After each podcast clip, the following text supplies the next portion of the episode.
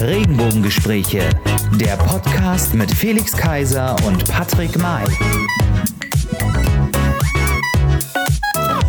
Hallo ihr Lieben und herzlich willkommen zu einer neuen Folge der Regenbogengespräche, Folge Nummer 88 und wieder in unserer Rubrik Heimspiel. Und ja, unser Heimspiel, das kann ich nur durchführen natürlich mit unserem Rugby-Spieler rechts außen der Regenbogengespräche. Herzlich willkommen, Felix Kaiser!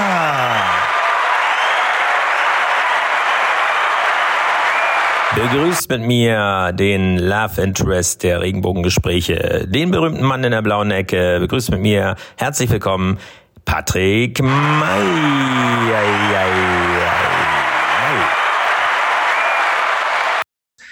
Wir begrüßen euch zum Heimspiel mit den Stars vor und hinter der Kamera der erfolgreichen ARD Gay Dramedy Serie All You Need die letztes Jahr gesendet wurde. In Kürze, am 22. April, wird nun die zweite Staffel der Serie starten.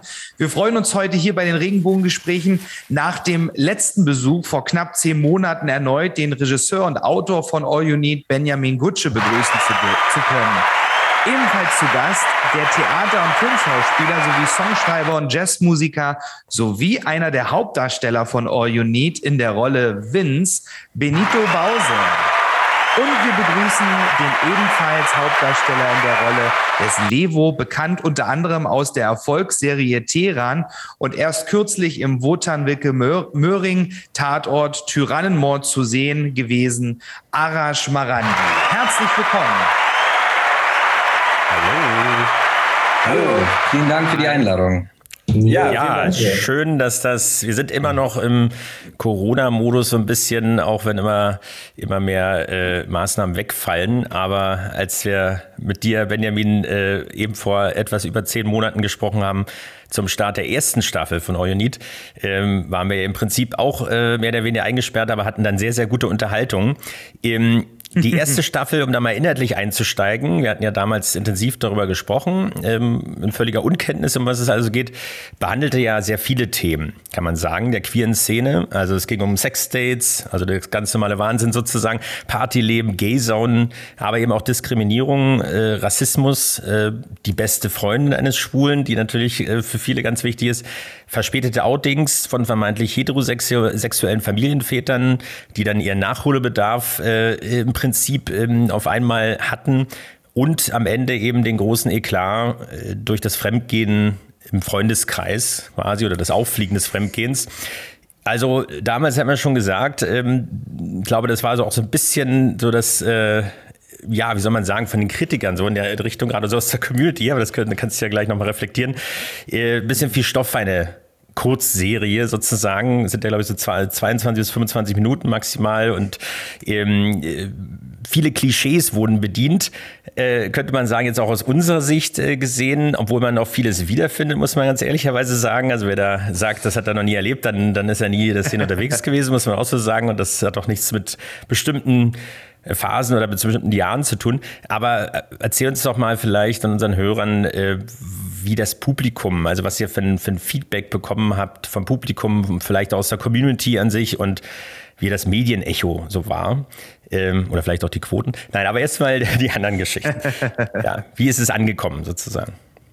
Ja, um ehrlich zu sein, äh, das Medienecho und natürlich auch die Rückmeldungen, die waren überwältigend. Ich meine, als ich angefangen habe, die Serie zu schreiben, ähm, ein Jahr zuvor, war uns zwar klar gewesen, okay, das wird vermutlich so die erste schwule Mainstream-Serie, die im Fernsehen laufen wird, beziehungsweise abrufbar in der Mediathek mit allen Folgen am Stück.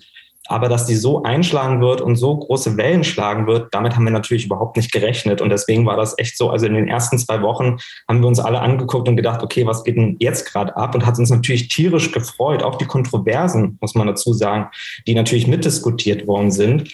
Aber grundsätzlich, also ich war ja auch überrascht, ob es der Spiegel war, die Taz, Süddeutsche Zeit, die haben so positiv auch berichtet und auch so wohlwollend, was natürlich auch mhm. gezeigt hat, dass diese Serie halt wirklich notwendig war, beziehungsweise schon längst überfällig, weil ne, wir haben ja damals schon gesagt, wir haben nach Amerika geschaut, nach England, wann da die ersten queeren Serien rauskamen und in Deutschland hat das noch zwei weitere Jahrzehnte gebraucht. Und natürlich auch die Rückmeldung aus der Community. Ich meine, ich muss ganz ehrlich sagen, ich bin jetzt online nicht ganz so oft unterwegs und ganz so viel, aber natürlich hat es mich auch interessiert, was so in den Kommentarspalten abgeht und war natürlich auch wahnsinnig positiv überrascht, wie viele Leute natürlich da auch an Diskussionen mit beteiligt waren, ob bei queer.de, bei Mannschaft.com, ne, den rein queeren ähm, äh, Nachrichtenseiten online und ähm, hat mich auch gefreut. Ich meine, ich habe über den Postweg tatsächlich über meine Agentur zahlreiche Zuschriften bekommen, ähm, auch sehr positiv und wo wirklich auch viele Ältere gesagt haben, diese Serie hätten sie sich eigentlich schon vor 20 oder 30 Jahren gewünscht, dann wäre ihnen vieles leichter gefallen, was auch Vorbilder in, in der, im Fernsehen anging. Mhm. Und von daher waren wir natürlich da total überrascht und ähm, ja, positiv gestimmt, wie die Serie aufgenommen worden sind. Aber ich will natürlich auch nicht drum rumreden. Es gab natürlich auch kontroverse Debatten, äh, die geführt worden sind. Was wiederum aber auch gezeigt hat, fand ich, wie sehr wir sozusagen die Verantwortung auf unseren Schultern getragen haben mit dieser ersten schwulen Serie, dass natürlich vieles erwartet wurde und wir, wie ihr schon eben gerade gesagt habt, in fünf Folgen a 22 bis 25 Minuten natürlich nicht alles abbilden konnten und schon gar nicht in der Komplexität.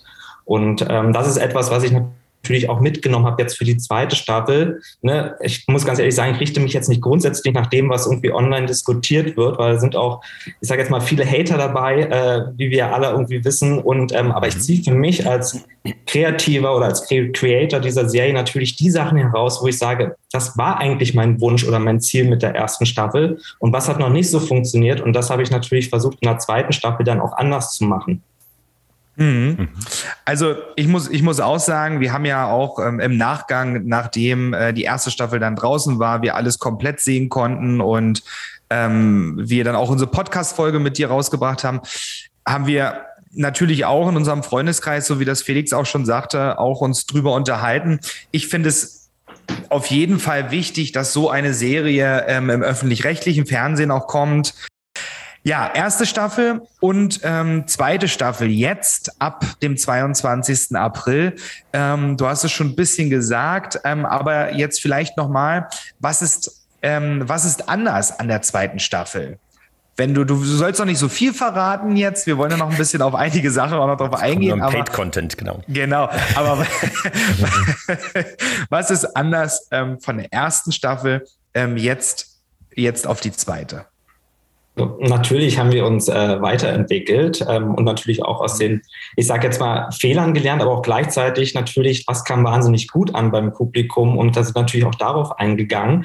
Ich glaube, dass ähm, Neue oder das, was mir wichtig war in der zweiten Staffel, ist das, was auch eine Kritik war, glaube ich, an der ersten, dass wir wesentlich selbstverständlicher mit dem Thema auch Homosexualität umgehen, dass es auch nicht ständig angesprochen wird und diskutiert wird untereinander, sondern dass wir sagen, wir erzählen viel näher an den Figuren heran, heraus. Mhm. Und ähm, das war mir wahnsinnig wichtig, weil wir haben, finde ich, wunderbare Figuren etabliert in der ersten Staffel. Und natürlich war es in fünf Folgen nicht möglich, so tief einzusteigen. Was wir wollten, ist natürlich auch so ein bisschen den Background dieser einzelnen Figuren kennenzulernen, auch den familiären. Also ist zum Beispiel Vince, wo wir auch seine Mutter jetzt kennenlernen werden, so viel kann ich schon mal spoilern. Mhm. Oder auch bei, bei, bei seinem Ex Robbie, wo wir dann tatsächlich in einer der späteren Folgen auch seine Familiengeschichte, seine auch tragische Familiengeschichte kennenlernen werden. Mhm. Und mir war es wichtig, natürlich anzuschließen an die erste Staffel, aber gleichzeitig auch einen Aufbruch zu schaffen. Und da ist zum Beispiel so, dass wir ähm, auf die Idee gekommen sind, das kann ich schon mal sagen, ähm, eine ähm, ähm Gay-Inclusive Rugby-Mannschaft mit ins Team zu holen, weil das mich wahnsinnig inspiriert hat. Ich habe damals den Dokumentarfilm über die Berlin Bruisers gesehen, ein wirklich sehr inspirierender Film mhm. über eine Gay-Inclusive Mannschaft hier in Berlin. Und wir fanden das total spannend, weil es eigentlich ein sehr körperlicher und sehr aggressiver Sport ist und gleichzeitig natürlich aber von queeren Mitgliedern unserer Community ausgetragen wird. Und äh, wir haben da Kontakt aufgenommen mit denen und ich bin dann auch zum Training gegangen, um natürlich irgendwie überhaupt mal zu wissen, okay, wie funktioniert das dann alles? Mhm. Und ähm, das finde ich ist somit auch einer der Fokusse, die wir in der zweiten Staffel gelegt haben, weil ich dieses Umfeld total spannend und faszinierend finde und diese Mannschaft, man muss sie selbst erlebt haben. Und ich kann auch nur jedem Hörer sagen, okay, geh zu den freien Trainings, die es jeden Montag auf dem Tempofer Feld gibt, weil es macht wirklich wahnsinnig Spaß und Rugby ist ein toller Sport. Und das ist eine der sozusagen Geschichten, die wir weiter verfolgen. Aber grundsätzlich, was mir wichtig, gerade auch das, was eigentlich schon in der ersten Staffel, was ich wollte, war ja einen Freundeskreis zu erzählen, der wirklich auch Spaß macht. Mir hat man ja damals irgendwie vorgeworfen, ich hätte mit unseren Schauspielern sogar meinen eigenen Freundeskreis hier gecastet dann im Anschluss, ähm, weil wir natürlich auch gut in Kontakt geblieben sind. ähm, und ich wollte halt gerne, dass wir eine Serie erzählen, wo wirklich auch ein Freundeskreis im Mittelpunkt steht, der Spaß macht ähm, und äh, mit dem man selber gerne abhängen würde, weil wir wissen alle, die Zeiten sind an sich schon natürlich, wenn man die Nachrichten einschaltet, ich sage jetzt mal negativ und deprimierend genug. Und ich wollte natürlich einfach so ein bisschen Eskapismus auch reinbringen. Und das haben wir, glaube ich, mit der zweiten Staffel jetzt auch geschafft. Das äh, klingt super, das macht jetzt schon Lust auf mehr, aber damit wir es jetzt noch ein bisschen auf die Spitze treiben und äh, schön, dass ihr beide auch diesmal dabei seid äh, und äh, der Benjamin ist in seinem Element äh, als Verkäufer sozusagen auch des Formats, aber ähm, wir haben ja also viele großartige äh, Charaktere dabei, beziehungsweise Schauspieler dabei, aber zwei ganz besondere, die glaube ich auch für diese, dieses Format oder diese Serie auch stehen, Need, auch optisch letztendlich, man sieht ja im Hintergrund bei Benjamin, das könnt ihr jetzt nicht sehen hier draußen, äh, zufällig das, äh, das Poster sozusagen der Folge, aber ich sehe es auch jedes Mal, wenn ich die AD-Mediathek aufmache, äh, dass dort immer noch unter Serien quasi, dass der, der Dauerteaser ist oder vielleicht wird es nur bei mir angezeigt, keine Ahnung, aber auf jeden Fall äh, zieht sich das so durch, sodass man es auch gar nicht vergessen kann. Also insofern äh, äh, sind wir da auch immer dran geblieben. Aber ähm, Frage an Arash. Ja. Äh, wir haben es ja in der Anmoderation schon, äh, hat es der Patrick schon kurz erwähnt oder aufgezählt. Ähm, ich habe Teheran, die Serie, die ja wirklich auch sehr erfolgreich ist international äh, und ähm, ja auch sehr aufwendig produziert ist und auch natürlich einen sehr ja, tiefen und äh, schwierigen Konflikt auch beschreibt und ähm, wo man hin und her gerissen sein könnte. Jetzt, äh, da spielst du eine Hauptrolle. Also mir ist das dann erst bewusst geworden, als ich es dann doch nochmal gelesen habe, weil ähm, es so weit weg war von der Rolle, dass das zusammenpasst, weil du da ja auch, ein, was heißt auch, du spielst einen ziemlich fiesen Charakter oder einen sehr ja, äh, unmenschlichen oder brutalen, wie, auch immer man das bezeichnen kann. Also auf jeden Fall nicht den äh, lieben, netten äh, bisschen androgynen Levo, äh, der sehr emotional ist, sehr dicht am Wasser gebaut ist. Du hast selbst auch iranische Wurzeln. Ähm, dann haben, hat dich, haben wir nicht gesehen, äh, oder diejenigen, die Tatort-Fans sind, erst vor kurzem, ich glaube, es ist auch schon eine Weile her, als es gedreht wurde, aber es kam jetzt erst, glaube ich, mhm. zwei, drei Wochen. Genau, äh, mit, anderthalb Jahre ist es her. Wotan Wilke, Wilke Möhringen, also den äh, NDR-Tatort, ich glaube Hamburg ist es ja nicht, aber diese norddeutschen Geschichte, Norddeutsch, der wechselt genau. ja was. Genau, wurde ja sozusagen quasi sein, wie, wie hat man es genannt, sein Sidekick spielt. Du bist ja dann äh, auch ein mhm. Kommissar, der sozusagen mhm. dort in, in der Nieders niedersächsischen, war das, ne? Niedersächsischen genau. Provinz mehr oder weniger dann auch mit ermittelt. Und äh, ja, äh, wenn man das so sieht, dann wird es ohne jetzt das Format All You Need sozusagen darunter zu reden, aber man hat so das Gefühl, okay, was reizt sich daran, weil das sind ja alles so ja, schon härtere Charaktere. Was hat dich gereizt, überhaupt bei All You Need mitzumachen, jetzt auch weiter dabei zu bleiben? Ähm, also, welche Motivation steckt dahinter? Ja, das ist, äh, da, da hole ich mal weit aus. Also, ich kann mich erinnern, als ich äh, die zwei Szenen, ich glaube, waren es zwei Szenen oder drei Szenen oder das erste Buch, ich bin mir nicht mehr ganz sicher, für die erste Castingrunde. Und äh, ich habe hier das E-Casting dann zu Hause gemacht und äh, dachte so, ich habe es gelesen und laut gelacht und äh, dachte so, oh Gott, ich muss, ich muss, ich muss das sagen dürfen. Ich muss, äh, ich, ich krieg diesen Humor von dieser Figur nicht los. Ja, äh, so wie der mit seinen Freunden spricht. Und ähm, haben wir die Geschichte mit der Katze noch drin, Benjamin? War die ne, oder war die rausgeschnitten? Ich glaube, die war rausgeschnitten, ne? Aber gut, die, die, also das war dann rausgeschnitten, aber es gab so eine Story, äh, die äh, Levo erzählt, wenn ich das erzählen darf, äh, von seinem ersten Erlebnis, äh, wie er quasi äh, von seinen Eltern gestört wurde beim, beim Onanieren. Mhm. Und ähm, dass sie ungef ungefragt ins Zimmer kamen und so. Und die, die, wir sehen diese Szene, wo sie mit Freunden, also wo, wo Sarina, äh, Vince und Levo sitzen und zusammen Joint rauchen und sich so Geschichten aus der Jugend und Kindheit erzählen. Äh, über ihre Sexualität hauptsächlich. Und ähm, ja, als ich die Geschichte so gelesen habe, dachte ich so, oh krass, ja, ich bin auch eher in so einem sexuell verkrampften Elternhaus aufgewachsen und so. Und das hat mich dann ob jetzt schwul oder nicht schwul, das hat mich auch total gecatcht und dachte so, oh krass, ja, da, damit kann ich was anfangen. Ich bin irgendwie, musste mich finden und befreien und gegen das Elternhaus irgendwie emanzipieren und sowas. Äh, das war so einer der Punkte, aber vor allem der Humor erstmal und äh, diese, ja, diese sensibel, diese sensible Seite wurde irgendwie für mich recht schnell klar. Aber auch irgendwie fand ich halt so diesen spitzen Ton, den Lebo manchmal hat. So. Also das konnte man so direkt lesen. Oder das hat sich in den Zeilen, in, in, ja, zwischen den Zeilen oder auch in den Zeilen ziemlich übertragen auf mich. Und hat halt in mir was getriggert. So. Ich dachte, geil, das, das äh, interessiert mich wahnsinnig. Und äh, wie alle E-Castings, man macht erstmal, also ne, man weiß es nicht, aber bei dem weiß ich noch, äh, dass es mir dann irgendwann auch richtig weil es, die Castingentscheidung hat ziemlich lang gedauert und äh, zwischen den einzelnen Runden verging sehr viel Zeit. Irgendwann war mir auch körperlich einfach schlecht. Und ich dachte, ich muss das spielen. Warum kann man sich nicht entscheiden?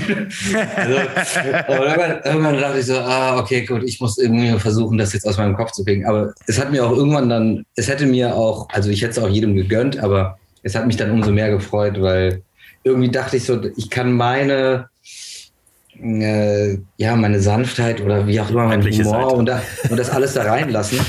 Und wie passt das jetzt zusammen mit, also der Felix Wacker aus dem Tatort, der ist ja nicht so der Hau drauf, der ist ja eher, der ist ambitioniert und ähm, der kann schon was, allerdings ähm, ähm, säuft er neben Wotan Wilke Möhring ziemlich ab. Ne? Also da wurde unsere Konstellation aus Schauspieler und mir, der das erste Mal Tatort dreht, auch so ein bisschen, also diese Figurengeschichte war uns ein bisschen auf den Leib geschrieben auch. Ähm, Wotan übrigens ein super Kollege und so, aber halt natürlich erfahren und zackig und schnell und ich quasi äh, im übertragenen Sinne mit Notizbuch nebendran und ja, ja, also folgend und versuche nichts falsch zu machen. Ähm, ja, und das ist halt wieder eine andere Seite, aber auch diese Figur Ali aus Teheran ist ja zwar sehr tough mit der Außenwelt, aber das ist halt auch etwas, was in der iranischen Gesellschaft so, was es halt so gibt, ist also zwischen den Männern eine unglaubliche Wärme und Küsschen rechts und Küsschen links auf die Backe, aber gleichzeitig Henker im äh, Gefängnis, weißt du? also das ist so, wie geht das zusammen? Also äh, vor allem die iranischen Männer, es gibt diesen Comedian äh, Michael oder Schauspieler Comedian Michael Niaravani, ähm, ein, ein Österreicher, halb Österreicher, halb Iraner, der sagt, ein iranischer Mann ist kein Mann, wenn er nicht mindestens einmal am Tag weint. also so ein bisschen auch also es ist so eine Sanftheit da zwischen mir und meinem Boss äh, oder meinem Vorgesetzten in dieser Teheran-Serie. Mhm. Und äh, nach außen ist aber wieder so eine Härte. Also ich sag mal so, das ist so, äh, es gibt diese optische Illusion, die nennt sich Müller-Leier-Illusion, wo so zwei Striche übereinander sind. Einmal mit einem Dreieck nach außen, einmal mit einem Dreieck nach innen. Und das Gehirn gaukelt uns vor, dass da, wo das Dreieck nach innen zeigt, dass die Linie kürzer ist. Mhm. Aber die sind genau gleich lang. Und ich denke, das ist so ein, ein Bild, womit ich es vergleichen würde. Also es gibt so eine Schnittmenge. Levo und Ali sind völlig verschieden, aber ich meine, man muss als Schauspieler ja versuchen, so, okay, äh, wo sind Anknüpfungspunkte? Witzigerweise. passiert das immer am Ende der Karriere, dass man nochmal genau das Gegenteil spielen will. Irgendwie die Bösewichte, die dann plötzlich ja. irgendwie, oder umgekehrt, die Kommissare, die plötzlich der Mörder sein. ja, aber heutzutage also, geht alles ein bisschen schneller. Also, also ich also, finde Genau, ja, diese also, Sachen. Also ich habe versucht natürlich, äh, ja, und das macht ja eine Figur auch vielschichtiger, sage ich mal, ne? dass man da jetzt gerade bei dieser anderen Geschichte das findet. Und äh, als ich jetzt äh, All You Need und ähm, Teheran zweiten Staffeln quasi parallel mehr oder weniger gedreht habe oder verschachtelt ineinander, ähm, dachte ich auch so am Anfang, oh Gott, das wird das wird, äh, ich weiß nicht, ob dann das eine auf das andere abfärbt, aber ich glaube, ich glaube, es ist beiden, äh, beiden Staffeln irgendwie auch zuträglich.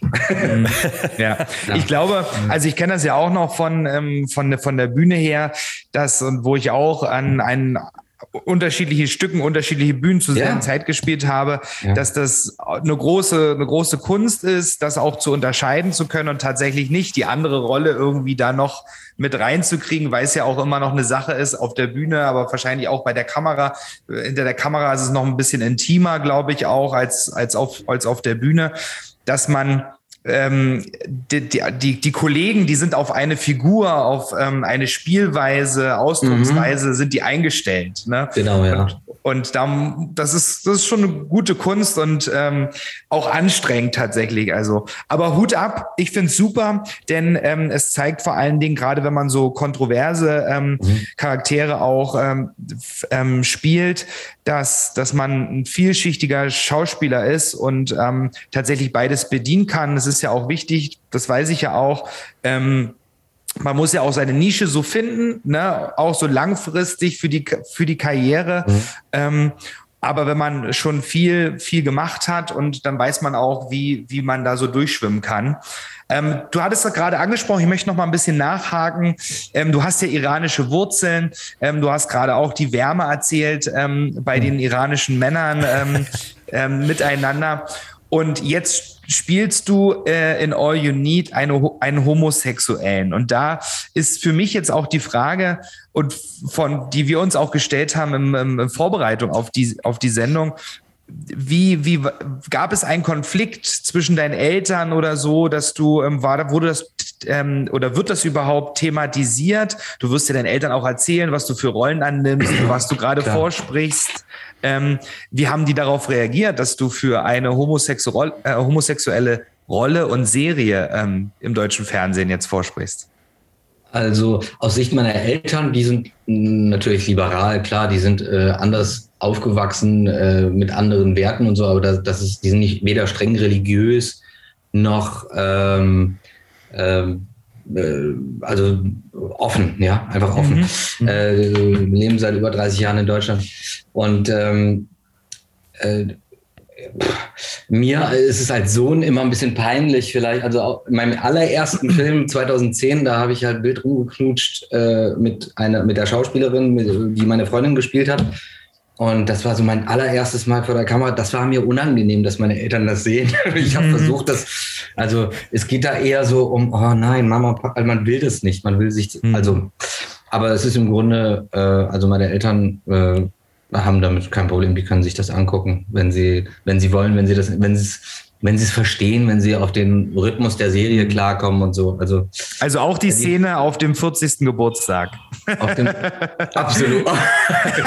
ja, das wird, das, ja, das könnte schon Schock. Ja, kann, das, aber das, das wirkt auf jeden Persisch oder nicht. Also auf eine gewisse Generation vielleicht, aber man, man darf da auch die Leute nicht für nicht bevormunden, sage ich mal. Mhm. Es könnte dann sein, dass dein 85-jähriger Opa, also das, die Geschichten habe ich gehört, von wem, wer hat mir das erzählt zur ersten Staffel, dass äh, die auf dem Land leben und das geschaut haben mit 80 Jahren und das voll gefeiert haben. Also mhm. man sollte die Leute da nicht bevormunden oder äh, also ich stehe da voll dahinter.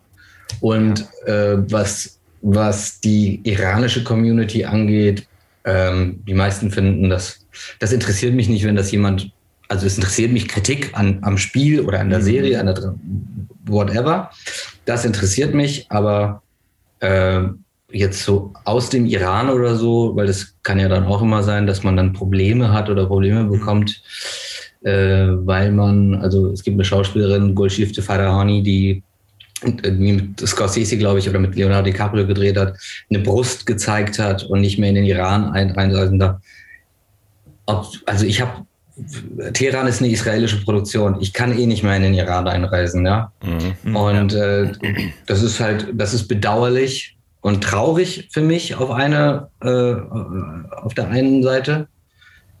Und gleichzeitig finde ich es sehr, sehr lustig, wenn äh, im Iran mein Name auftauchen sollte in irgendeiner Regierungsakte, wo sie sagen, dieser Typ, der diesen Religionspolizisten so gut spielt, spielt in Deutschland das und das bringt die zum Ausflippen. also das ist dann meine künstlerische, äh, mein, mein, mein äh, künstlerisches Schnippchen, was ich ihnen schlagen kann, sage ich mal, ja. zu, zu zeigen, dass wir, also und da, darauf versuche ich eigentlich immer wieder das zu verweisen oder runterzukommen, zu sagen, ich bin Künstler, ich mache das. Ähm, es ist natürlich bedauerlich, wenn ich jetzt versuchen würde einzureisen oder so, das könnte passieren. Mhm. Aber pff, ich habe es noch nicht probiert und ich will es auch nicht darauf anlegen, aber mhm. es macht, also, aber umso wichtiger ist es, das zu tun und, äh, und hier zu zeigen, ähm, wir halten die Kunstfreiheit hoch und äh, ja. Ähm, ja. Super. Ja, ähm, ich, ich, jetzt bist du wieder da, Benito. Äh, wir haben ja hier immer einige Jetzt oute ihn noch nicht so jetzt hier. aber, das hat doch alles wunderbar geklappt. Bitte. genau, aber, aber es hat ja genau zeitlich alles super jetzt geklappt. Ähm, die Frage an dich, ähm, auch an dich. Ähm, du bist Theater- und Filmschauspieler, Songwriter und Jazzmusiker.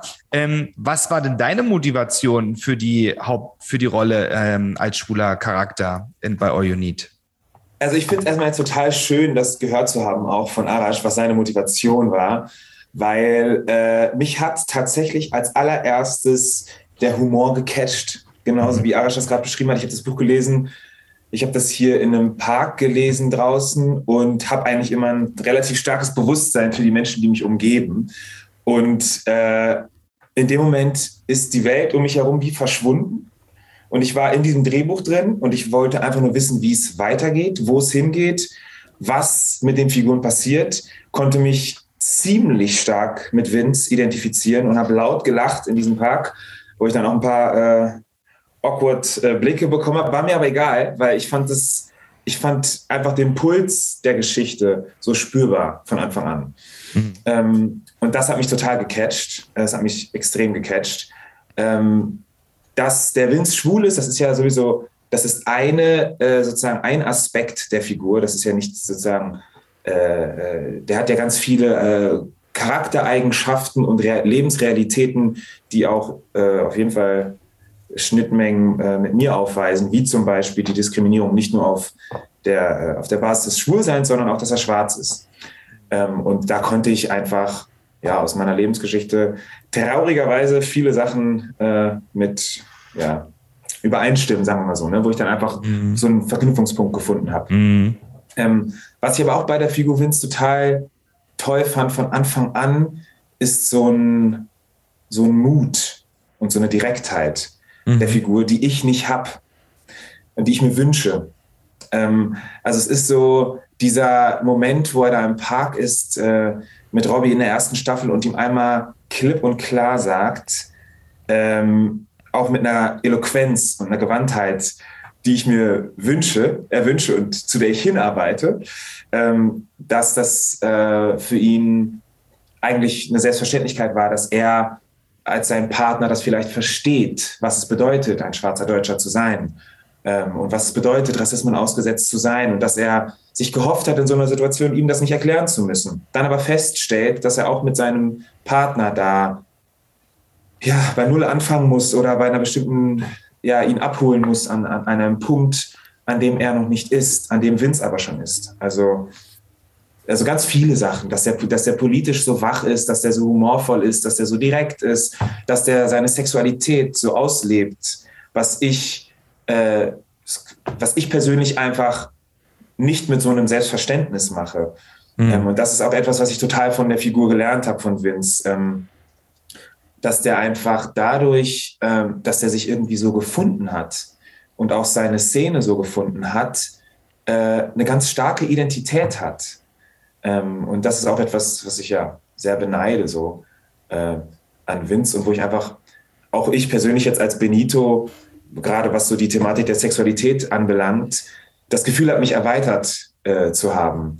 Also ich bin, mir ist ganz klar, dass ich heteronormativ aufgewachsen bin. Aufgewachsen bin. Ich bin in einer heterosexuellen Beziehung. Ich mhm. bin in einer äh, Familie aufgewachsen, die katholisch ist. Äh, also ähm, das alleine ist kein Grund. das ist kein Grund. Das ist kein, das ist, da hast recht, das ist kein Grund.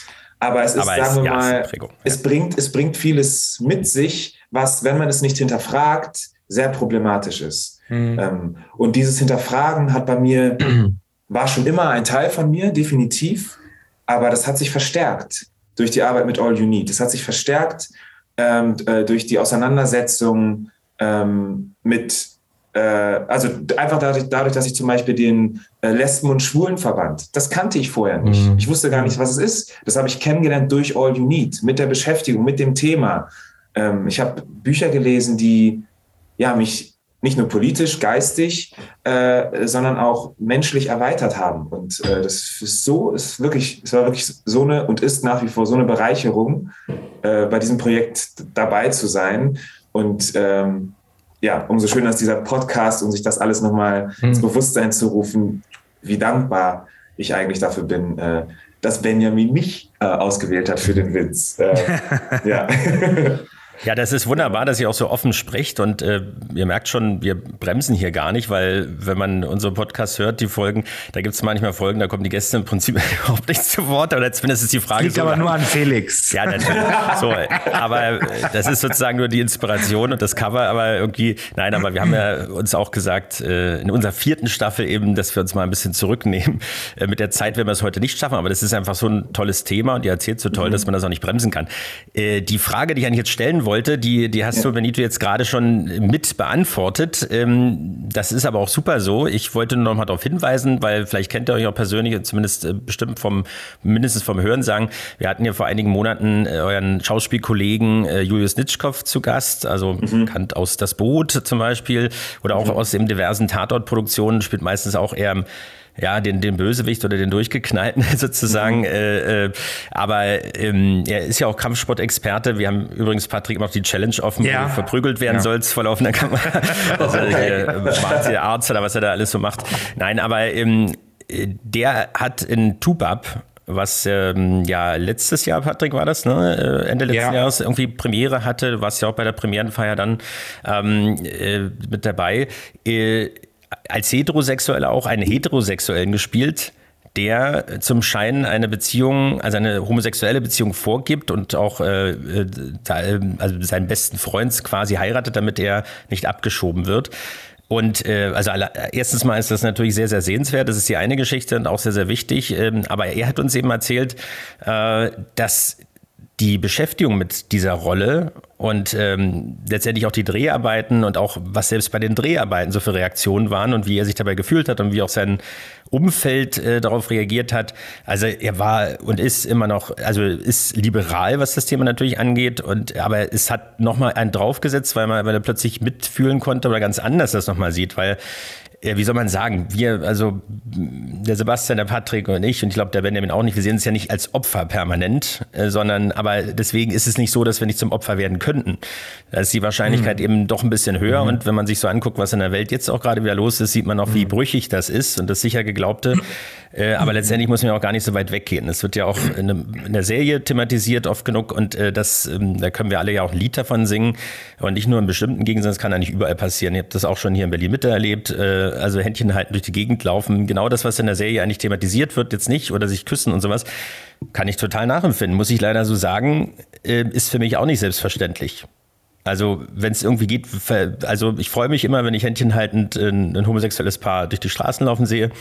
Aber gleichzeitig ähm, warte ich darauf, dass der Park leer ist, wenn man das macht oder dann die Hand wegreißt. Und das äh, hat ja einen Grund. Und letztendlich ähm, gibt es genügend turbophobe Überfälle. Also insofern ist das Thema immer noch da. Aber deswegen dann nochmal die Frage, vielleicht auch dann an den Arsch, an den Arsch, ähm, hat sich das, ähm, hat sich durch die Beschäftigung mit der Folge, mit der, also mit der Rolle und mit der, mit der Serie oder den Charakter da auch noch mal was geändert in der Wahrnehmung? Was, was ist, wie sich Diskriminierung im Zweifelsfall auch anfühlt? Ist, das, ist die Frage jetzt an Arash oder an mich? Äh, an euch beide nochmal natürlich. So. Ähm, aber auch, weil du sie hast sie schon, schon zum Teil beantwortet. Aber mhm. bitte. Okay. Ähm, darf, ich, darf ich zuerst, Arash? Ja, bitte, bitte. Okay, ähm, also ich habe jetzt gerade gedacht, äh, was bei mir, also es sind immer so viele Sachen, die man dazu sagen will. Mhm. Also ähm, ich habe jetzt gerade gedacht, äh, was es bei mir auf jeden Fall auch verändert hat, ist, okay, anders angefangen. Diskriminierungssensibilität ist ja für mich, mhm. habe ich ja, ist für mich schon mein Leben lang ein Thema, auch wenn es vielleicht etwas ist, was ich vielleicht ein Leben lang gefühlt habe und jetzt erst beginne und auch mit der Produktion von All You Need äh, Worte dazu, dafür zu finden, für das, was man ein Leben lang gefühlt hat. Ähm, mhm. Und das ist ein Akt der, ein Akt der Emanzipation in sich für mich. Ähm, und das heißt, ähm, die Beschäftigung mit der Figur Vince, äh, die äh, sozusagen die, das Mitwirken an dieser Produktion All You Need an der ersten und jetzt an der zweiten Staffel hat bei mir zu einer erweiterten Emanzipation geführt. Und das ist erstmal bereichernd, äh, großartig und es bringt mich in jeder Lebenslage eigentlich weiter. Ähm, und insofern natürlich auch ein Bewusstsein und eine Wahrnehmung, eine erweiterte Wahrnehmung für die ähm, Sensibilität, was Diskriminierung von äh, Schwulen anbelangt, aber nicht nur von Schwulen, sondern in der queeren Szene, also die mhm. queere Realität, wie krass, und ich weiß nicht, ob, ob das äh, der richtige Begriff ist oder ob man das sagt, Transfeindlichkeit, mhm. also was für eine enorme Thematik das ist und wie Wahnsinn, was für ein Wahnsinn das ist, wie ähm, transsexuelle Menschen weltweit verfolgt sind, äh, getötet werden. Und dass das zu unserer Realität gehört im 21. Jahrhundert, finde ich unvorstellbar. Ähm, und das, ähm, diese Unvorstellbarkeit und diese Ohnmacht, sich dem zu stellen, indem man sich quasi damit auseinandersetzt, ähm, es führt dann, glaube ich, dazu, dass man eher auch wirklich aktiv wird, dagegen was zu tun und nicht nur zu sagen, boah, krass, okay, wollen wir ins Kino gehen? Also, mhm. dass es so ist wie, boah, krass, okay, jetzt wieder mein Alltag, ähm, sondern dass man wirklich aktiv wird. Bei mir privat ist Folgendes passiert, dass die Auseinandersetzung mit, ähm, mit Schwulsein und auch eine schwule Figur zu spielen bei mir dazu geführt hat, dass ich experimenteller wurde. Ich, Benito, als privater Mensch auch herauszufinden, äh, was bedeutet eigentlich genderfluid zu sein? Und krasser, dieser Begriff war mir überhaupt, ist, war mir neu. Ähm, was bedeutet das? Äh, wo führt mich das noch hin? Und äh, ist das so, dass ich eigentlich, bin ich nur heterosexuell? Oder ist das etwas, wie, ähm, wie Vince in der ersten Staffel sagt zu Robbie, was ich antrainiert habe, was ich angelernt habe? äh, wie, wie er da quasi bei, als sie Fußball gucken. Magst du Fußball nur, weil du dein Leben lang gehört hast, Fußball ist toll und da laufen Männer einen Ball hinterher und äh, brüllen sich an. Also äh, diese die Realität, aber auch zusammen und umarmen sich. Also. ja, eben, genau, gibt's auch. Also so, also insofern haben viele Veränderungen und natürlich auch eine erweiterte Sensibilität äh, stattgefunden, ja.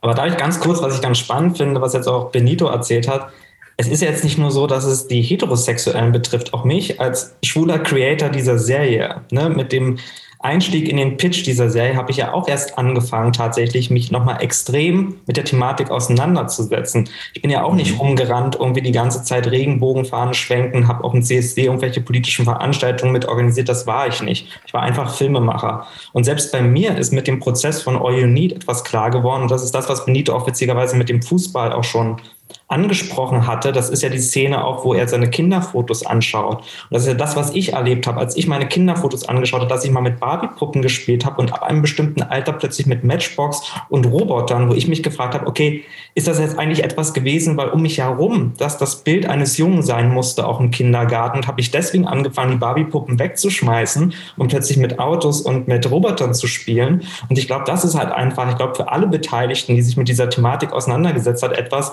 was diesen Horizont auch extrem erweitert hat, was ich sehr spannend finde. Ja, also was Arsch noch. kann ich dazu sagen? Äh, ich mochte Fußball immer, weil ich Fußball gespielt habe und äh, deswegen denke ich. Da haben wir schon fast eine Mannschaft zusammen hier. Genau. Also, wenn man ja auch mal einen schönen Film darüber. Äh, Lattenknaller hieß er gleich. Wenn man, wenn man Lattenknaller. Ja, ja, war so eine schwule Fußballmannschaft der Provinz. Nach Pornotitel. Ja, geil. Nein, das ist, äh, der ist auch Tatortkommissar gewesen im Saarland, äh, der Hauptdarsteller. Ja, ich äh, ja, der, Ach so, äh, also mein Freund. Also der, der vorherige, der äh, früher mal so, der hatte so Locken und da hat auch äh, ähm, Christoph Walz mitgespielt, äh, nicht Christoph Walz, wie heißt der andere? Nein, andere, Christoph Berkel so, also Christian Berkel, Christian Berkel. Christian Berkel, genau. Ähm, also ganz viele, die man kennt. Äh, okay. Also auch der, wie heißt der Darsteller vom, vom Rostocker Polizeiruf, der den Sascha spielt, Charlie der hat, hat so einen Ledertypen gespielt. Also ganz Geil. unterschiedliche. Da war auch, äh, im, es war aber in dem Fall ein türkischer, ähm, also sehr androgyn dann sozusagen. Ja. Aber äh, es ging um auch den Konflikt mit der Familie und dann haben die, hat er sich gesagt, erst ist ja, also der Freund hat auch nicht zu ihm gestanden, wollte das auch nicht in der Öffentlichkeit sehen, weil er ihn äh, quasi da verleugnet hat. Ähm, und äh, am Ende treten sie dann an gegen die Heimmannschaft quasi, also die, gegen die Dorfmannschaft und gegen äh, die, die sozusagen die ganze Zeit dort äh, ja schon ein bisschen ins Homophobe gingen. Und der, der Vater, das ist äh, hier Christoph, ich komme mit Christoph und Christian durcheinander. Also der Tat, auch wieder Tatort in Köln. So, äh, Bea auf jeden Fall mit Nachnamen. So, der spielt den Vater, der dann irgendwie so Bäckermeister ist und der die ganze Zeit nur so äh, knuff, also nicht knuffig, das Gegenteil, also irgendwie grummelig ist und so weiter und der dann aber am Ende äh, wird dann doch der Freund vorgestellt und die gewinnen natürlich. So, also äh, toller Film und das ist, glaube ich, auch schon 15 Jahre her oder so. Das war ähm, oder noch länger. Jetzt erzähl also, doch nicht den ganzen Film. Wir sind hier. naja, weil das gerade so passte mit dem Fußball und so weiter. Genau, aber ich wollte nicht unterbrechen. Äh, wo war ich? Ach so, ja, genau. Fußball, ja. Äh, Fußball. Genau, also oh, Fußball, Hitzelsberger kam ich jetzt gerade drauf und warum man, also das ist nicht nur, also dass man, wenn man also schwul ist, aber Fußball mag, dann ist es ja halt einfach auch okay. also, äh, nein, nein, nein, nein, nein, nein, nein, nein. Das ist dir anerzogen. Ich mag doch Fußball. nein, magst du nicht. Das ist, ja, ist anerzogen. Äh, lass mich kicken, ey. Ähm, und äh, ja, also was, was diese aktivistische Seite angeht und so, äh, also seitdem ich in Berlin lebe, ist es auf jeden Fall so, dass diese, diese, dieses Bewusstsein für Diskriminierung steigt und ich habe vielleicht meine eigene immer erstmal beiseite geschoben, verdrängt vielleicht. Also vielleicht habe ich auch nie so krasse Diskriminierung erlebt, sodass es mir dann immer erstmal so, okay, äh, worum geht's, wenn sich jemand beschwert? Weil auch die Freunde, die ich schon sehr lange habe, die schwul sind, die waren halt auch immer so nach, nach vorne halt, ne? Die haben sich nie über irgendwas beschwert, sondern haben es dann einfach so gelebt.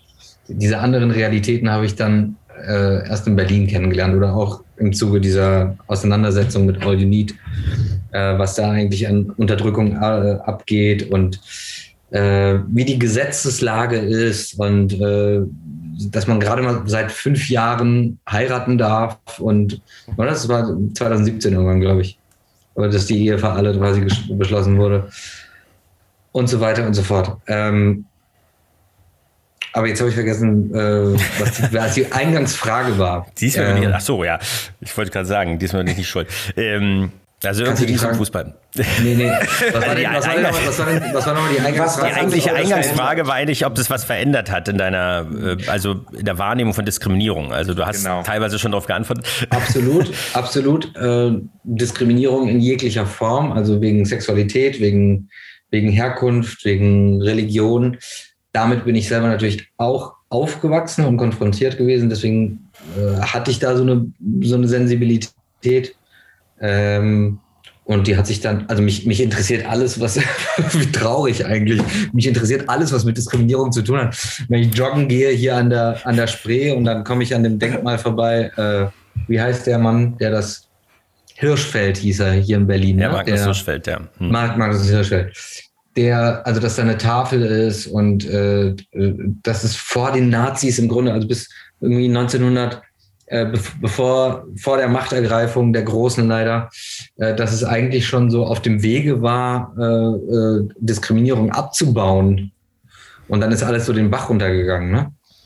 Ähm, also ich bleibe natürlich an solchen Dingen hängen und äh, kläre einfach auf, äh, wo ich nur kann.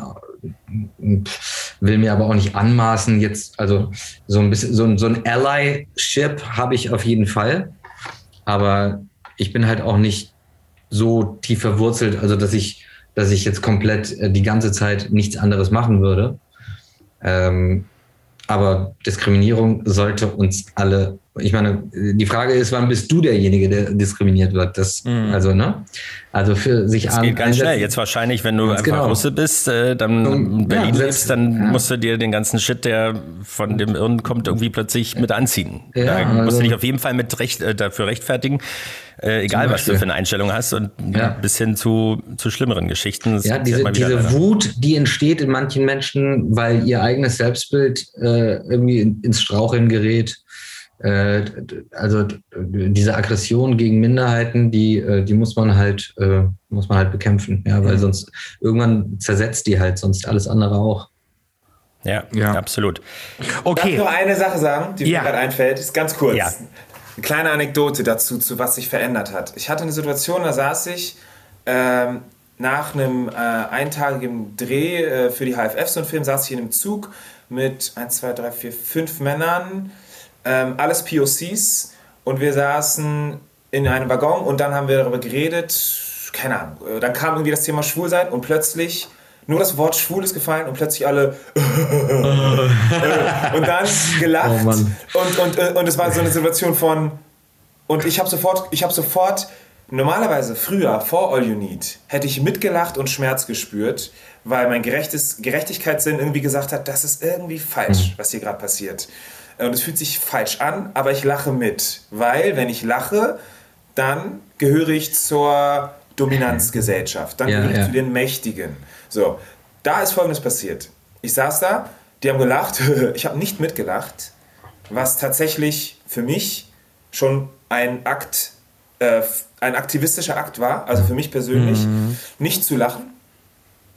Und dann habe ich gesagt, habt ihr ein Problem mit Schwulen? Und das hat mir, es hat mir, es hat extrem viel gekostet, das zu machen. Sollte es nicht, aber es hat extrem viel gekostet, weil wir waren zwei Stunden im Zug, haben die ganze Zeit uns gegenseitig bestätigt, dass wir derselben Meinung sind in ganz vielen Sachen, haben gesagt, haben immer über Black Community geredet und ja, wie wichtig Black Lives Matter ist. Und dann kommt plötzlich so ein Spruch. Also ihr hattet vorher schon gesprochen miteinander. Wir haben vorher schon gesprochen, wir haben den Ah, ganzen okay. Tag miteinander gedreht, wir waren auf dem Zug äh, zurück nach München und dann kommt plötzlich sowas, ne? Und dann also habe ich hab den Problem mit Schwulen und Stille, ne? Äh, und dann erstmal lachend einer so, nein, natürlich nicht und so. Ich gesagt, ja, weil ihr habt jetzt gerade alle so gelacht, irgendwie, äh, als wir schwul gesagt haben. So. Und ich, und ich muss sagen, ich habe gezittert, ne? Mir war heiß, ich habe gezittert, weil ich gemerkt habe, äh, du, du, du stellst dich jetzt gerade einem Konflikt. Du stellst dich jetzt gegen die Gruppe. Vielleicht sagen die alle, was bist du für ein Idiot? Äh, aber ich habe gemerkt, ey, das ist mir egal, weil das ist nicht mehr meine Meinung. So. Also es war nie meine Meinung, aber jetzt ist es zu 100% nicht meine Meinung und ich kann es aussprechen. Und das war cool zu merken, weil die Leute danach, also die Jungs, die irgendwie zwischen 18 bis äh, 24 waren, die waren so, die wurden dann plötzlich ganz ernst und haben, und haben dann gesagt so, nein, ich habe überhaupt nichts gegen Schwule und so und du hast voll recht und so. Und dann habe ich denen gezeigt, hier Leute, ich habe eine Rolle gespielt, eine Hauptrolle, All You Need, habe ich denen auf meinem Handy gezeigt, schaut euch das mal an, das ist eine voll coole Serie. Alter, du hast einen Schwulen gespielt und wie war das? Und plötzlich wurde das eine Begegnung. Und das war dann so übelst cool, weil ich dann so gemerkt habe, ey, wenn man sowas mal macht, was man sich nicht traut, hat das eigentlich Ja. meist einen positiven Effekt, weil Wahrheit ist ansteckend. Bravo, toll, finde ich super. Also erstmal äh, danke dafür, dass du äh, das gemacht hast für uns. Ja. Wir müssen jetzt, ich will dich jetzt nicht weiter, äh, ich will dich jetzt nicht weiter, ähm, da, weiter darauf eingehen, aber ich würde jetzt nochmal zurückkommen zu All You Need ähm, und da jetzt nochmal Benjamin, der ist ja jetzt schon fast eingeschlafen, weil wir uns alle hier zu viert unterhalten haben. Ähm, jetzt mal wieder zu Benjamin. ähm, es werden, so viel können wir ja schon spoilern, ähm, neue Charaktere eingeführt. Und da ist jetzt die Frage so ein bisschen, darfst du schon verraten, wer genau das ist und ähm, was hierfür deine Intention war? Also ich werde jetzt nicht spoilern, wie die Story Arc der einzelnen neuen Figuren sein wird, aber klar kann ich verraten, dass ähm, einerseits wir den Bruder von Sarina kennenlernen, der nämlich untergetaucht ist für ein paar Jahre und plötzlich äh, zurück bei ihr in die Wohnung auch einziehen möchte. Und äh, dazu kann ich schon sagen, das ist so ein Charakter, ist ein bisschen angelegt, weil er auch sehr abenteuerlustig ist und äh, auf Weltreise war, wie so ein bisschen Jack Sparrow mäßig. Ne? Der taucht irgendwo auf. Redet Jetzt weiß ich ja nicht, an wer mich erinnert hat. Aber äh, das mit den mit den umrandeten Augen, das zieht sich ja so ein bisschen durch. Ne? Das ist ja eine Rolle des äh, Levo ja auch immer. Genau. Äh, aber da ist es, glaube ich, auf, genau. Ich wusste die ganze Zeit irgendwie erinnerte mich an irgendjemand. Aber jetzt, wie du es sagst, super. Man sucht ja immer so nach, also gerade bei Figurenbeschreibung ganz oft nach, wie kann man eine Figur auch runterbrechen, damit die natürlich auch gerade in so einer kurzen Zeit wie bei uns, wir haben jetzt sechs Folgen auf 25 Minuten, natürlich auch sehr präsent und greifbar wird. Und äh, da war die Idee, so ein bisschen so einen Jack Sparrow-Typ zu erzählen, der wirklich in unserem Freundeskreis wie so ein Komet einschlägt und alles durcheinander wirbelt. Äh, das kann ich schon verraten. Und auch eine äh, neue Hauptfigur ist die von Tom Coyne gespielte Figur des Rugby-Trainers Andreas der ähm, eine wichtige Aufgabe tatsächlich, äh, nicht nur weil er eine Gay-Inclusive Rugby-Mannschaft trainiert, sondern auch für unseren Freundeskreis übernimmt. Einerseits, weil er den Levo auffängt nach der Trennung von, von Tom letztes Jahr ähm, und auch ähm, es schafft, dass sich Robbie, unsere andere Figur, der Ex-Freund von Vince, der sehr mit seinen Dämonen zu kämpfen hat, letztendlich, ähm, ebenfalls als eine Mentorenfigur ähm, dient und ihn da so ein bisschen, ja, ihn mit seinen eigenen Dämonen ähm, konfrontieren lässt und ähm, dementsprechend natürlich auch für Robbie seine Reise weitergeht letztendlich. Und das sind so die zwei neuen Figuren, die wir in dieser Staffel einführen, die, glaube ich, auch sehr viel Spaß machen. Ähm, und anderes als jetzt genau, weil wir sagen, waren jetzt wieder gerade bei sehr, sehr schweren Themen. Ich ja, ja, genau ähm, da nochmal zu sagen, also wir haben natürlich auch darauf geachtet und das war mir halt einfach so wahnsinnig wichtig, auch mit den neuen Figuren, natürlich trotz aller Ernsthaftigkeit, die in der Serie natürlich auch in den Themen, die wir ansprechen, mit drin ist, trotzdem auch eine Leichtigkeit zu erzählen, weil das, was wir uns auch vorgenommen haben mit der Serie, ist ja auch eine empowernde Serie zu erzählen, also dass auch Menschen, die sich noch nicht geoutet haben, sehen irgendwie, ey, sie werden einen Freundeskreis finden. Es gibt Leute, die für einen da sind letztendlich, selbst wenn man Sorge hat, irgendwie nicht irgendwo anzukommen. Und genau das haben wir versucht mit der zweiten Staffel einzulösen. Und auch diese beiden neuen Figuren, so ambivalent zum Beispiel in Simon, also unser Jack Sparrow-Typ sein mag letztendlich, ist auch er einer, der eigentlich, ich sage jetzt mal, nur das Beste will, aber nicht immer das Beste schafft umzusetzen. Und das ist so ein bisschen äh, die Figur, die wir da auch mit erzählen wollen. Hm, gibt ja, eine super. ganz, ganz äh, äh lustre ähm, wie soll man sagen, Freibad äh, oder Strandsituation. Mhm. Also da dachte ich mir auch, okay, mal gucken, wann es gesendet wird und zu welcher Zeit. Also das war ja schon sehr als eindeutig, aber es war natürlich auch ein bisschen vorhersehbar, aber trotzdem, mal gucken, wie es weitergeht. Ich bin sehr gespannt. Ähm, wir haben schon sehr, sehr lange überzogen für unser, für unser neues, äh, unsere neue Planung, eigentlich von 30 Minuten, das haben wir geringfügig verfehlt. aber, ähm, es war aber alles wert. Äh, alles wert auf jeden Fall. Vielleicht noch ganz kurz ähm, der Werbeblock für euch auch, äh, für euch drei oder an euch drei die Frage gerichtet. Das ist jetzt klar, ähm, die große Aufregung vor der neuen Staffel oder zweiten Staffel All You Need. Aber welche Projekte stehen an? Ihr seid ja eben, wie gesagt, auf den Theaterbühnen unterwegs. Wenn du schreibst, äh, Vince, du bist auch, äh, Vince, sag ich schon, Entschuldigung, Benito. Siehst du, so bin ich schon. Das sehe ich als Kompliment. du bist ja auch äh, Songwriter und äh, also musikalisch dann auch unterwegs. Was, was sind sozusagen eure Projekte, ähm, für die ihr vielleicht noch Unterstützung braucht? Äh, Publikum? Nein, aber irgendwie, äh, äh, weil ihr habt ja schon gezeigt, wie, wie ambivalent ihr seid. Was, was steht da sozusagen an? Auf was dürfen wir uns auch noch freuen, bevor wir natürlich uns All You Need äh, durchsuchten sozusagen? was steht da bei euch an? Also bei mir kommt Teheran äh, Staffel 2 noch raus und ähm, anderes darf, über anderes darf ich noch nicht sprechen. Okay, also das Staffel 3 nicht. Aber wie das halt ich, bin, äh, ich komme wieder auf die Bühne Ende April auf Kampnagel in Hamburg. Benito? Benjamin? Oder so? Ich kann auch erzählen, natürlich. Also abgesehen davon, dass wir natürlich hoffen, dass so viele, genau, dass so viele Menschen wie möglich einschalten bei der zweiten Staffel, weil wir wollen natürlich auch die Serie weitererzählen. Das ist natürlich unser Wunsch. Mhm. Ähm, kann ich verraten, dass ich jetzt auch gerade mit demselben Team hinter der Kamera, also mit der Produktion, auch eine andere Serie ähm, entwickle und kann dazu aber noch nichts Genaues sagen, aber wir natürlich noch nicht so weit sind letztendlich, um darüber wirklich konkret zu sprechen. Wir natürlich nicht wollen, dass jetzt irgendein Zuhörer unsere Idee klaut und viel schneller mhm. hier. wir sind doch unter uns.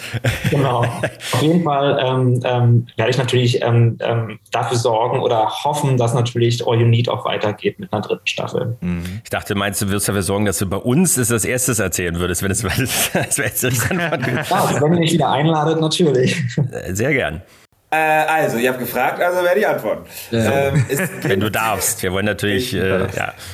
Nee, ich darf tatsächlich. Also es gibt zu sehen jetzt gerade Doppelhaushälfte in der ZDF-Mediathek. Ähm, das ist eine mhm. Serie, wo ich äh, mitgespielt habe, ähm, die total Spaß gemacht hat zu drehen und auch jetzt, finde ich, Spaß macht zu gucken. Und die, ähm, ja, man hat da was zu lachen in einer Zeit, in der es vielleicht ein bisschen schwerfällt manchmal äh, zu lachen. Mhm. Ähm, dann gibt es äh, im April, ab April bei Netflix eine Serie zu sehen, die heißt Neumatt. Das ist eine Schweizer Serie, die habe ich parallel gedreht während der ersten Staffel von All You Need. Also ähnliche Erfahrung wie Arash hatte mit Teheran. Und äh, die wurde jetzt ins Hochdeutsche übersetzt. Das mhm. heißt für uns Dütschen auch verständlich. Ähm, und da, ähm, da spiele ich auch eine, ja, eine dramatische Rolle, dramatischer, ähm, sehr toll, finde ich. Das gibt es zu sehen. Zu hören gibt es äh, von Liliam Tyram ein Hörbuch, was ich jetzt vor kurzem aufgenommen habe beim Speak Low Verlag in Berlin. Das heißt Das weiße Denken. Und es geht um, in dem Buch um Rassismus, es geht mhm. um die Aufklärung und Entmantelung von Rassismus auf ganz vielen Ebenen von mhm. dem ehemaligen äh, Nationalspieler, Nationalspieler ne? ja, Lieder sein Sohn, sein Sohn ist ja auch Nationalspieler, ne? Ja, sein Sohn ist auch, genau. glaube ich, zwei sogar, ne? Ah, okay. Krass. Genau, einer ist, glaube ich, auch Nationalspieler. Also das mega krasses Buch, mega tolles Buch, große mhm. Empfehlung. Und musikalisch gesehen sitze ich jetzt gerade an meiner EP äh, Extended Play heißt das, also eine Single, die quasi ein bisschen länger ist mit einem Münchner Producer und die kommt dann wahrscheinlich Ende des Jahres raus. Äh, ja, das sind so die Projekte. Und auf der Theaterbühne kann man mich das nächste Mal sehen in München am 16. und 17. April mit Unsere Zeit von Simon Stone, ein sechsstündiger Theatermarathon. Es lohnt sich. Oh, krass. das ist schon krass. Das ist sportlich. Ich erwarte, Keine Langeweile. Das ich erwarte, dass wunderbar. du vorbeikommst, Benjamin und Arash. Ich erwarte, dass ihr noch ohne Witz, ohne Witz, ich wollte in den Süden reisen und das ist ja. genau der Zeitraum. In den Süden? Also 16., 17., weil ich wollte wandern gehen in den Bergen und äh, Mikasa Sisukasas. Also super geil. Bin ich dabei. Okay. Karte bitte. Karte bitte. Cool. Ja, da sieht man wieder, wie, wie äh, dass die Regenbogengespräche eine große Familie sind ja. und äh, Kontaktbörse. Verbindend. Äh, verbindend, genau. Ja, absolut, und äh, ja, dass das, das alles, wie ihr es schon richtig gesagt habt, äh, bei allem Unheil der Welt und allem Shit äh, auch wieder gerade aktuell und was schon hinter uns liegt, ist es doch irgendwie auch wichtig, dass man zwar auf die wichtig, auf die ja, prekären Themen hinweist und eingeht, aber trotzdem irgendwie den Humor nicht verliert. Das war Voll. unsere Motivation, das zu machen. Also jetzt nicht Propaganda und Ablenkungsprogramm äh, zu machen, aber deswegen muss man ja nicht völlig verkniffen und ja, verkrustet irgendwie in der Ecke sitzen und äh, sich bemitleiden, sondern man muss dann auch rausgehen. Und ja, die Menschen erzählen lassen. Mhm. Also, vielen, vielen Dank für diese offenen Worte, für diese Insights, für diese Spoiler und so weiter, für den Ausblick, auch in, in, in den, und dann den Einblick in, in, eure, in euer Leben, beziehungsweise eure äh, künstlerische, ja, euren künstlerischen Weg und wie ihr das Ganze jetzt auch äh, die Motivation für ähm, sozusagen, wo die herkommt. Wir freuen uns sehr. Ein bisschen durften wir ja schon privilegierterweise äh, schon reinschauen im Preview in die ersten drei Folgen. Ähm, aber sind natürlich gespannt, wie das weitergeht, weil es, wie sollte es anders sein? Sonst würde da die, der Werbeblock kommen. Es ist wirklich äh, ein spannender Moment, wo ich sehr interessiert bin, wie das dann sich auflöst oder äh, noch weiter eskaliert oder wie auch immer. Auf jeden mhm. Fall die, die Endszene der, der dritten Folge ist ja wirklich genial. Also da sind wir auch äh, zusammen äh, im Bett äh, zusammen zuckt quasi. So. War dann gleich wieder, gleich wieder ins Lachen verfallen, aber es ist äh, genial, wirklich. Man merkt schon, mehr Zeit für die Charaktere, auch ein paar neue Charaktere. Finde, bin ich sehr äh, gespannt, wie das weitergeht. Aber jetzt höre ich auch auf zu sabbeln. 22. April in der AD Mediathek, da geht's los. Und das ist auch wichtig und das ist auch ein tolles Statement dann wiederum der ARD im AD Hauptprogramm am 27.04. korrekt? So, wir werden das alles natürlich nochmal Genau, richtig. Veröffentlichen ähm, beziehungsweise verlinken, so rum. Und äh, gern auch eure äh, ja, Tourdaten, würde ich fast sagen. Also eure äh, Auftritte, eure Theaterauftritte und so weiter. Oder äh, das ja, Album. Sechs oder Stunden Marathon. Genau, also äh, wir verlosen gerne Karten in der nächsten Sendung. genau. Da muss ich ja Urlaub nehmen. so ist es. Ja, genau. Also, All You Need, die zweite Staffel. Vielen Dank an Arash, an Benito alias Witz äh, und natürlich an Benjamin Ihnen, dass ihr heute bei uns zu Gast wart. Genau. Ja, alles Gute und danke viel Erfolg. Felix, danke Patrick. Danke euch allen. Macht's gut. Ciao. Danke. Ciao. Ciao. Bis dann. Regenbogengespräche. Der Podcast mit Felix Kaiser und Patrick May.